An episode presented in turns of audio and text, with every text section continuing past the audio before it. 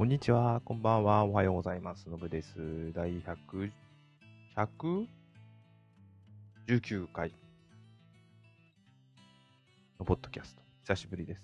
えっ、と、ちょっと、えー、5月病になってました。7月に入りましたけど。7月に入ったん。でちょっと体調崩してまして、えっ、と、まあ、映画は体調を崩してたので、体調を良くするためというわけじゃないですが、映画をいっぱい見てました。ツイッターに投稿しながら。あの、今年、映画をいっぱい見ようと思って、あ、それ話したか。うん。20本以上超えたかな。あの、ネットフリックスじゃねえや。プライムとか、ディズニープラスとかも合わせて。なんか劇場映画を見に、最後見たの忘れちゃったな。案外言えて言えてないから行かなきゃなと思うぐらい。もう使命感ぐらいな感じで持ってますね。あのー YouTube を見る機会が非常に増えたんですね。まあ、何でもいいんですよ。猫でも、車でも、犬でも、動物、あ、じゃあ動物以外も、あ、料理、中華料理作ってるのをなぜか見るのが中華料理屋さんのでもいいですし、あ中華料理屋さんでもいいですし、プロの料理家が作る中華料理でもいいですし、なんか中華料理を作る動画がすごい心地いいんですね。あの鍋振ってるシーンとか。で、と思ってたら、知らなかったんですけど、まあこれ芸人のやつも見てるんですね。テレビ出てる芸人さんの YouTube チャンネル持ってるじゃないですか。いろんな方がいて、まあ有名どころだと江頭さんとか宮迫さんとかがすごいチャンネル数あって、他誰いたっけ？多分いっぱいいると思うんですよ。で、有名な、テレビで有名なはずなのにチャンネル数少ない方とかもいらっしゃると思うんですが、チャンネルやってんのしてたのに見てなかったのが、サンシャイン池崎さん、私好きなんですけど、そしたら、あれ、いつ2月か3月ぐらい、10万人突破記念で、感謝の1万回ジャスティスっていう動画をやってたんですね、ライブで。10時間ぶっ通しで。すげえ見ればよかったって今公開して、全部はさすがにぶつ切りで見ましたけど、すごいっすね。なんかあれこそプロなんですね。くだらないじゃないっつったらそれまでで、でもくだらないこそあそこまで本気でやると、最後普通に感動するんですね。あの、全部見てるわけじゃないんですけど、一部分しか見てないんですけど、それでも感動ってするんだなとか思いながら、ちょっと、良かったです。はい。まあ、疲れてる時に何もする気がない時にテレ YouTube ただそれをだらだらっと流してるだけでもすごいいいのかなってちょっと思っちゃいましたってぐらいすごい良かったです。ぜひ、おすすめです。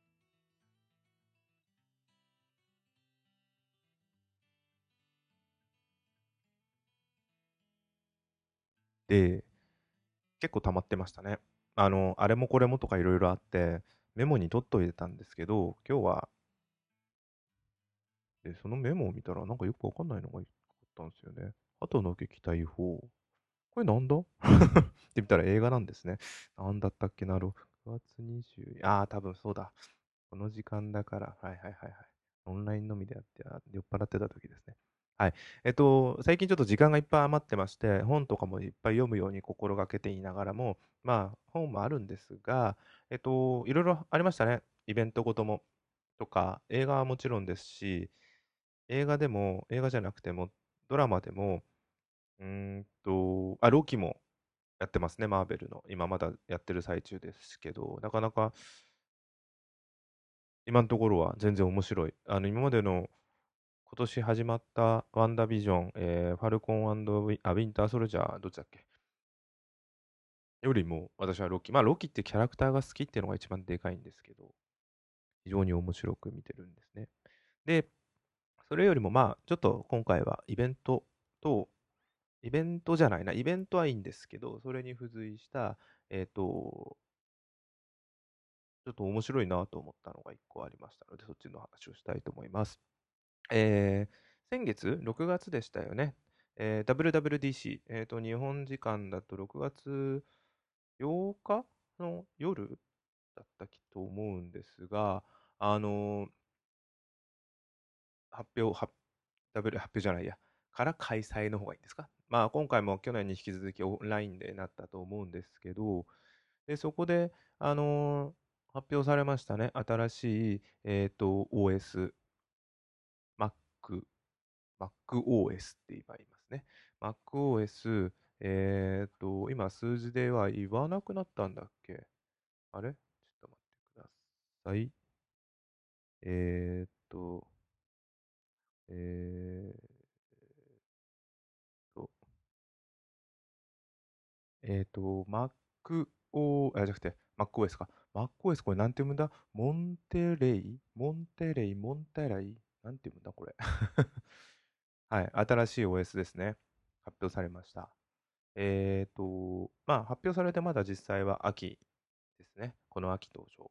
えっ、と、まあ、今はプレビュー版っていうんですか、ちょっと表現が違うのかな？あのー、実際の提供はあの開発者向けには提供されてて、まあ、完璧なものではないやつが、うん提供されてるんですが、とまあ、今回の仕様として、ああ、あと、いや、今回の仕様として、えっ、ー、と、すごい見てると、んと、同時に発表されました、えー、iOS15 との親和性っていうんですか、それが非常に大きくなった気もします。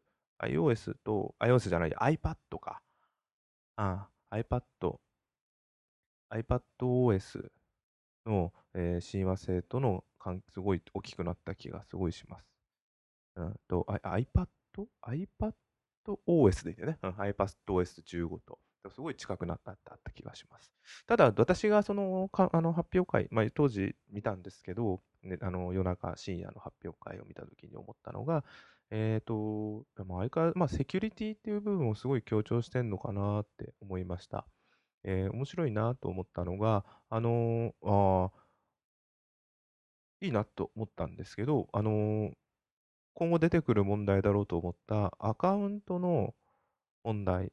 例えばアカウントをも、今アカウント、例えば Mac に関して言う、iPhone でもいいんですけど、まあ、全部同じアカウント、Apple ID としてアカウントを共有してると思うんですが、例えばそれ持ってる方が亡くなった時にどうするかっていうのを、ちゃんと、えっ、と、継承？継承？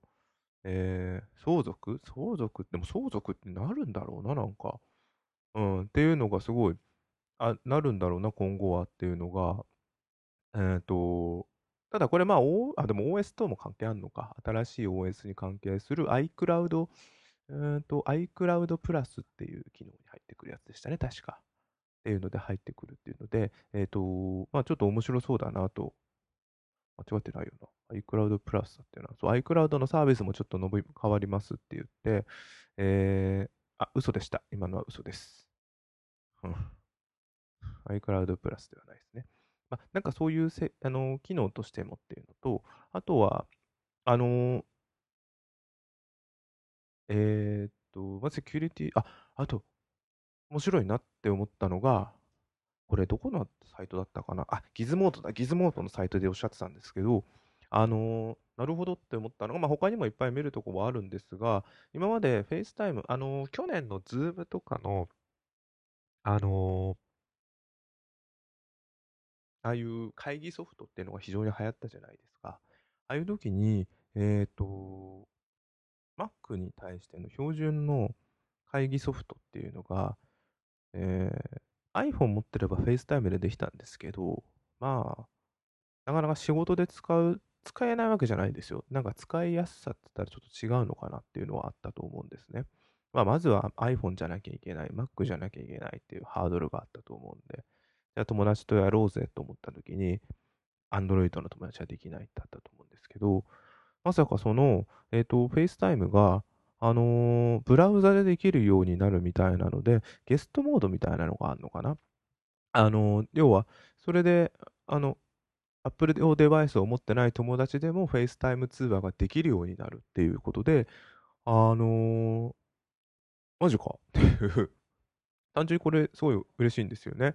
あと細かいところではいろいろあるんですけど、一緒に FaceTime でやり取りしてる友達と音楽の共有ができたり、でもこれ Apple, Apple Music 入ってる必要があるのかな？ちょっとそこはまだわからないんですけど、動画の、あの動画を一緒に見れるとか。うん。まあ、メッセージとかはあまり大きなとこでないのかなと思ったんですけど、えっ、ー、と、まあ、サファリも、うーん、あ、そうそうそうそうそう。あれなんだっけなもうだいぶ1ヶ月経ってくると忘れてきてたな あの、デザインは大きく変わった気がしなかったですね。ただそのさっきのあの iPadOS と一緒になった分で非常に変わでかいなと思って私が試したい興味持ったっていうのがあのユニバーサルコントロール。キーボードとマウス、トラックパッドを Mac と iPad で共有できるっていうのが、うん、これまあ、どういう風なことだろうなと思ったら、まあ、あれはちょっと試してないんで、イメージな問題なのかわからないんですけど、例えば隣にパソコン、えっと、Mac、まあ、例えば MacBook の隣に、MacBook の隣に、えー、iPad を置いたら、そこにマウスをそのまま持っていけるっていう、なんか不思議なことなんですよね。で、さらにその、えっと、真ん中に MacBook Pro、右に iPad、左に iMac って置いたときに、iMac からマウスを右に動かすと MacBook Pro に来る。そしてそのままずっと右に行くと Mac、iPad に行く。で、iPad にある画像をコピーしたら、そのままドラッグする形で一気に MacBook Pro 画面を経由して iMac に行くというドラッグドロップができる。なんだこれっていう不思議なことをやろうとしてるって、すごいなと思いました。あのー、なんか、まあ、制限はどっかにあるんだろうなと思うんですけど、とは言ってもこれだけ見た限りではすごいなっては非常に思いました。あと、えっと、エアプレイっていうのが、えー、なかなかすごいいい機能なはずなのに、もうちょっとって思った時に1個とうとう出ましたね。ありそうでなかった。えー、Mac の、Mac の、Mac にコンテンツを AirPlay。えー、AirPlay を使って iPhone、iPad、さらに Mac の、他の Mac からも、まあ、Mac、自分の Mac の画面に、えー、コンテンツを送って表示することができる。なんでこういうことがいいのかっていうのが、iMac がすごいわかりやすいんですけど、あの、新しい iMac。あ、あすごいディスプレイがいいって言われてるんですよね。なんで、あのディスプレイがいい上に、まあ、大画面じゃないですか。25でしたっけ ?24 点。ま、で、で、あの画面に映すっていうことに対して、あの、外部入力ないんで、AirPlay でそう表示をする。まあ、じゃあ外部入力作れよっていう話ではあるんですが、またもっとお手軽に AirPlay でできるようになった。まあ、すごいなとは思いました。うん。あとテキスト、あテキえーと、写真内のテキストを認識するとか、うん。まあ、他はもう、もう、とことん、まあ、いろいろありますね。あで、あのー、なんだろう。アップルじゃなきゃできないっていうもの、全部製品が、今のは。そういうものを形成してって形を作って面白いことをしていこうとしているっていうのは、まあ以前からアップルはそういうことをしているんですけど、また顕著にそういうことが出てきたなという気はしてきました。あのー、 AirPlay だってそこの規格ですし、さっきの画面のドラッグも、えっ、ー、と、 iPa、iPad じゃなきゃダメ。唯一言えばさっきの、えっ、ー、と、 FaceTime での、えー、ウェブ上で FaceTime に参加っていうのはちょっと変わったことかなと思いました。これは非常にありがたいなって。まあ、他にもいっぱいありますけど、一旦すごい。うん。あ、空間オーディオとか興味ありますね。空間オーディオってすごいあの最近の Apple Music で出てきたんですけど、今まではストレあのステレオだった音楽がどこから実際になってるかっていう、まあ、3D 音響みたいな形なるんだろうかなっていうイメージではいるんですけど、それを FaceTime でも実現している時から、えー、話してる相手がどこにいるかっていうのが明確にわかるみたいな面白いことを考えてんだなと思いました。えー、はい。まあ、あとは、まあ、Mac、えー、iOS とか iPad とかも非常に変化するみたいですが、ちょっとここは長くなるんで、一旦、やめときます。はい。あんまでも iPhoneS 他もなんか、あ、いいなって思ったらなかったんだよな。さっきの FaceTime は使えるんですけど、それ以外であったかな。結局そのセキュリティ面とか、物が速くなるとかは全然いいんですけど、パッとその分で大きく変わることってない気がしてて、いや、実際はあるかもしんないっすよ。ただなんか、例えば iPhone を鍵にして自宅のドアが開くっていうのは iPhone 単体じゃ無理ですからね。うん。さっきのテキストの認識表示もまだ日本語は無理じゃないですか、これ確か。とかもあるんで、まあ、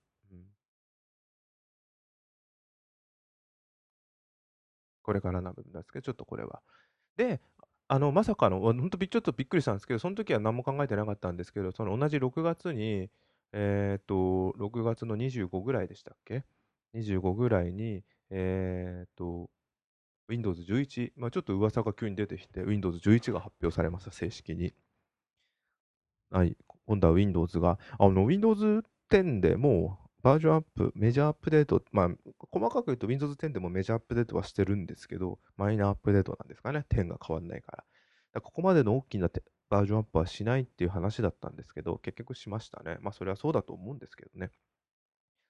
で、Windows 11が11、11、まあ、どっちでもいいんですけど、えー、こちらも出ることになりました。時期も同じぐらいじゃないですか？今年っていう話なんで、秋口か冬のとこかわからないですけど、年内、年末にで発表される、発売される、発表されあ、違うね、提供されるっていう。っていうのが、まあ、Windows 10を持ってれば誰でも、あ無料でアップ、あ、誰でもじゃないな。対応している機器なら、誰でもアップデートが可能っていう、らしいんですね。はい。で、じゃあ Windows 10は何が変わったんだろうって、いまいちわかんないんですよね。1はもちろんデザインなんですけど、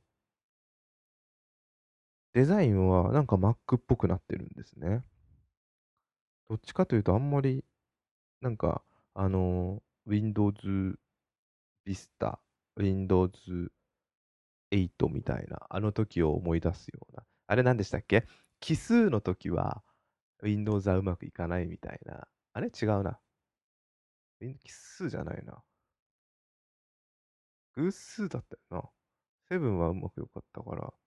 あ、そっか。9っていうのがないから、そっか。9がないからテーマうまくいったのかな。そうそうそう。1個空いたいて次がうまくいくってやつがあったんだ。っていうのがあるんで、うん。一回 Windows 8かな ?10 の時もあった気がしたけど、あの、タブレットモードっていうのが明確にあったんですけど、今回はやっぱりタッチパネルっていうのは、Windows 自体に対応している、Windows で PC として対応しているものが多いので、そのために、えーと、タッチパネルでも操作できるようなモードが明確に用意されてて以前からあったんですよね。で、あの、まあ見た限り何がデザイン、まあセキュリティとかは当たり前ですよ。セキュリティはこういう時をベースに大きく変わるとは思うんで、それは Mac も一緒だと思うんですけど、何が細かく変わるかまでは、これ多分私もすごい追っかけても難しいと思うぐらい変わると思うんですよ。多分セキュリティになると、えーと、どこだったっけな？あ、これこれ、システムファームウェアじゃないや。TPM、トランステッドプラットフォームモジュールっていう、えっ、と、確かこれがセキュリティだよね。そうそう、ハードウェアベースでのセキュリティとか、ここら辺のレベルになってくるんですね。OS 上げると。うん。これは多分 Mac もそういうのがあるはずなんですよ。で、えー、だか逆に、まあ、OS は上げられても、そのセキュリティがないせいでこの機能は使えませんとかのも Mac も出てくるのかな。iOS はありますね、そういうのがね。はい、セキュリティとは違うんですけど、この機能がハードウェアレベルでないからとか、まあ、カメラの性能が悪いからとか、いろいろありますけど、で、えっ、ー、と、Windows 11ですけど、びっくりしたのが、その、大きな、ここまで変わります。デザイン変わりました。えっ、ー、と、あ、そうそう、スカイプがなくなって、標準じゃなくなって、Teams に変えます。Teams か。まあ、スカイプでもいいのに、Teams にするんだって思ったんですけどね。うん。なんでわざわざ。Teams がダメだと思わないんですけど、これ無料でできねえ、あ、できるけど制限あるじゃんとかいろいろ思うんですけど、まあそこは一旦置いといて、そっか、そっちに舵取るんだとか、あと一個その中に入ってきたの驚いたのが、ゲームパス。あのー、ゲームを押し出してきたの驚きましたね。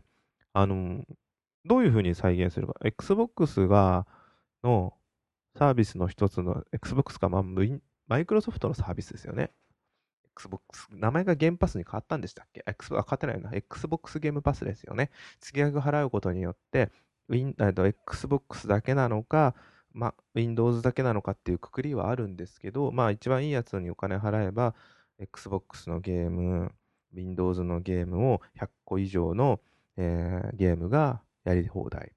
で、何どうせ古いゲームでしょじゃなくて、マイクロソフトが出してるんで、マイクロソフトが出した新しい新作のゲームも発売日からプレイできるとか、ちょっと日本でも有名なゲーム、例えば意外にあるのがドラクエ、えーっと、11か。11も実はもう配信されてるとか、龍が如くも去年発売された龍が如く7ももうあるとか、結構そういう部分で驚くようなゲームがあるんですよね。で、あの、まあ、ベゼスタ買収っていうのもあるんで、多分その最新のも出るんだろうなとか言われてるらしいですね。あの、まあ、E3 の話はしませんけど、E3 の時には発表されたスターフィールドだったかな、新作の。えーそれが独占ではないんですとは思うんですが、まずは Xbox に出るっていう話があるみたいで、それもゲームパスさえもに入ってくるんじゃないかっていうのがあってで、まあだからそういう面でゲームパスっていうのを結構前面に押し出してやっていくんだろうなって思うと、たださ、あ、じゃあいいじゃん、Windows 11いいじゃんってさ、思っても、あのー例えばフライトシミュレーターが、まあパソコン版も出てますけど、Xbox 版も出ますけど、あれをやろうかっつって、ね、あの、サーフェスで、それもラップトップ Go、もしくはサーフェス Go とか、Windows 11に多分上げられるはずでしたよ。これ、上げらんないかな。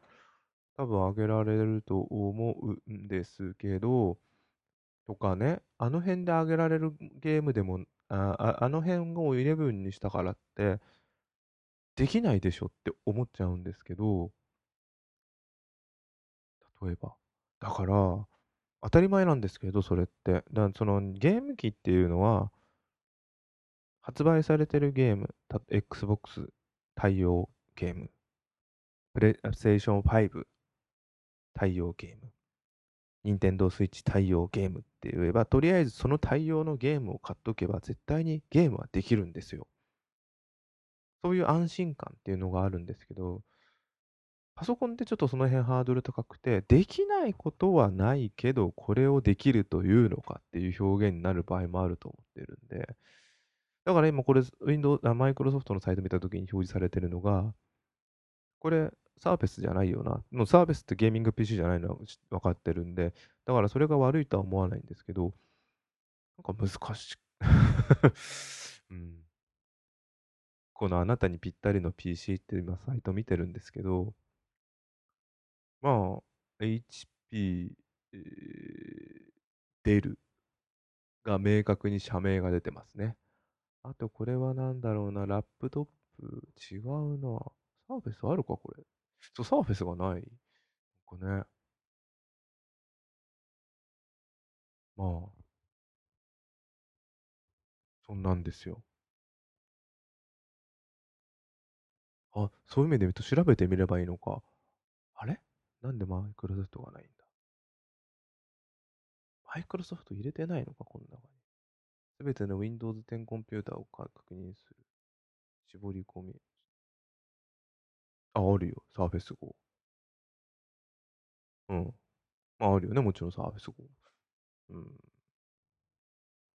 だから、今んとこ、デザインが変わった。あ、あと IE がなくなった完璧にエッジになるっていうのは、まあ、いいんじゃないですかね。二つもね、あの、標準のブラウザがいらないと思うんで。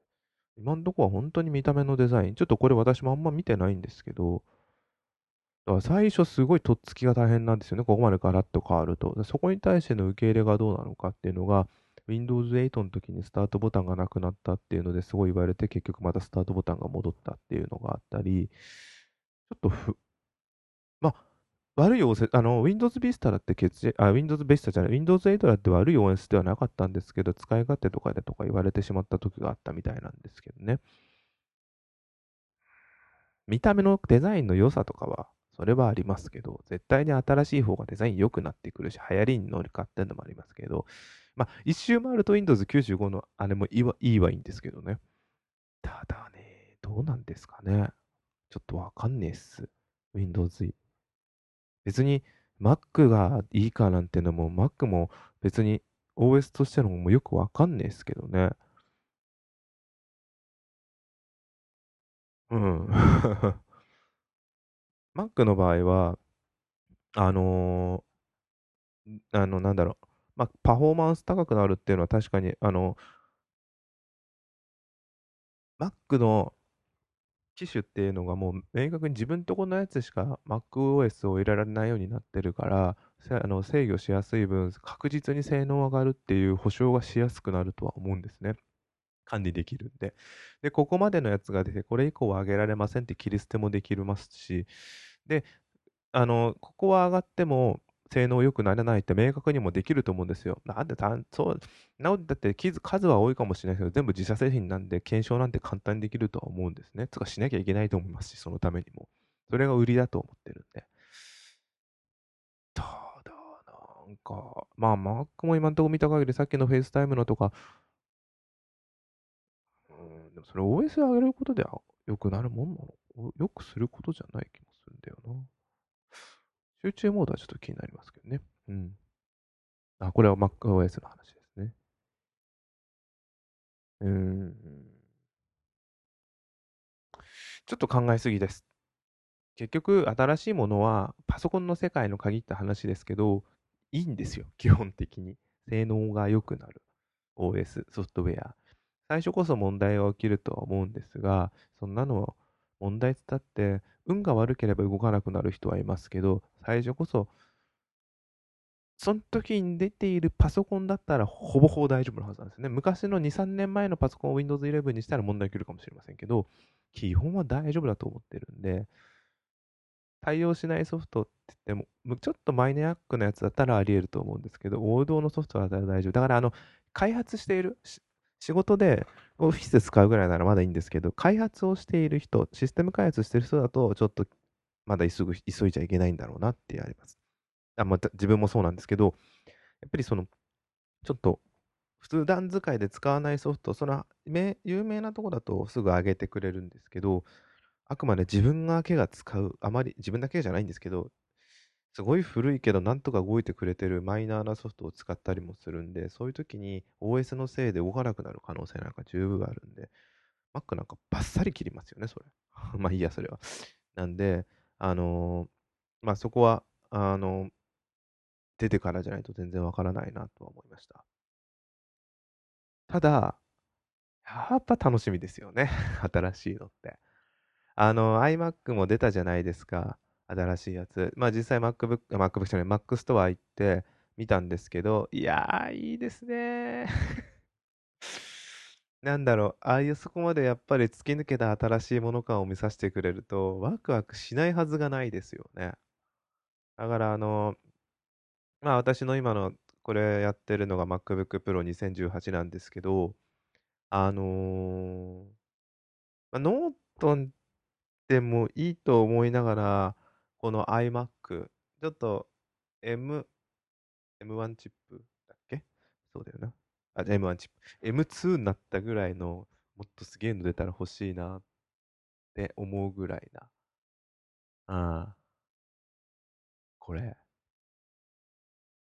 いいですよね。あと MacBook Air じゃなくて前の MacBook ぐらいのデザインのあのー、欲しいっすね。えー、小さい軽いやつ。そっちぐらい突き抜けるようなやつっていうのも欲しいっすね。ちなみに M1 の iMac で11万7800円。税込み。24インチだから。いや、MacBook Pro を買うならそっちだろうな、次。iMac、画面でかいの正義ですよね。ああ。あのー、軽いっていうのもすごいですしね。これ。5キロない、4.5キロ。重量は、まあ、重いですけど、4.5キロって、あ、これすごい話飛んじゃってますけど、Mac、MyMac の話ですけど、あの、4.5キロって実際じゃあ何なんだろうと思った時に、今パッと頭の中浮かんだんですけど、あ、思い思い出したんですけど、あれ？これって、あの、そう、PS5 が3.9キロなんですよ。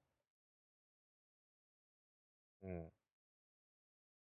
だから、PS5 より先はさすがに重くて当たり前なんですけど、思ったよりも近いっていうのは衝撃的なんですよ。うん。あれ？違う。4.5キロって書いてある。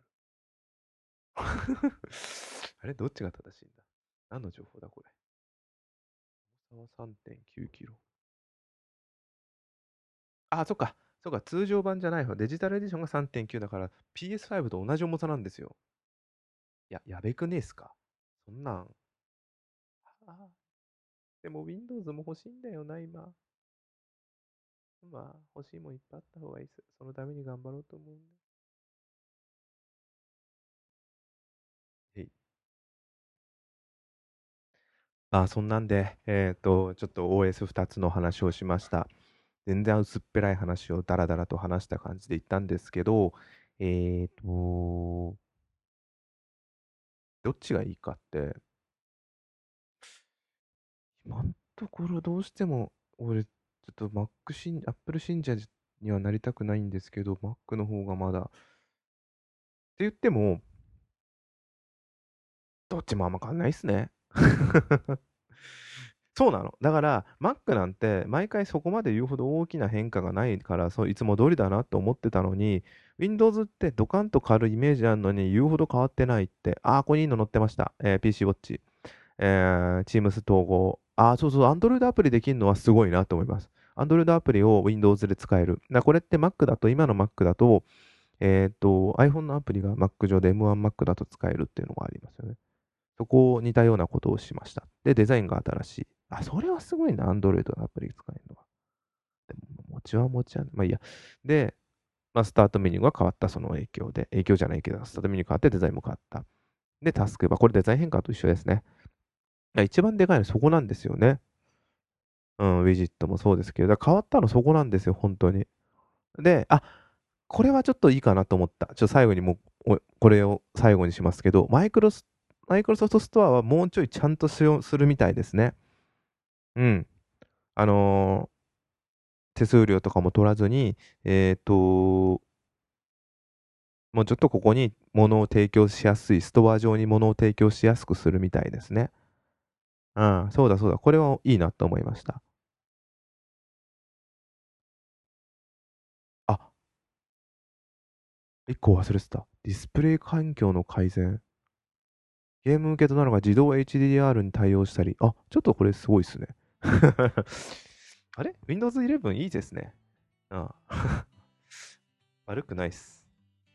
なんかでもあんまりデザインの手で不安な部分があるっていうのぐらいか。はい。こんな感じですかね。なんですね。うん。まあ、ちょっと、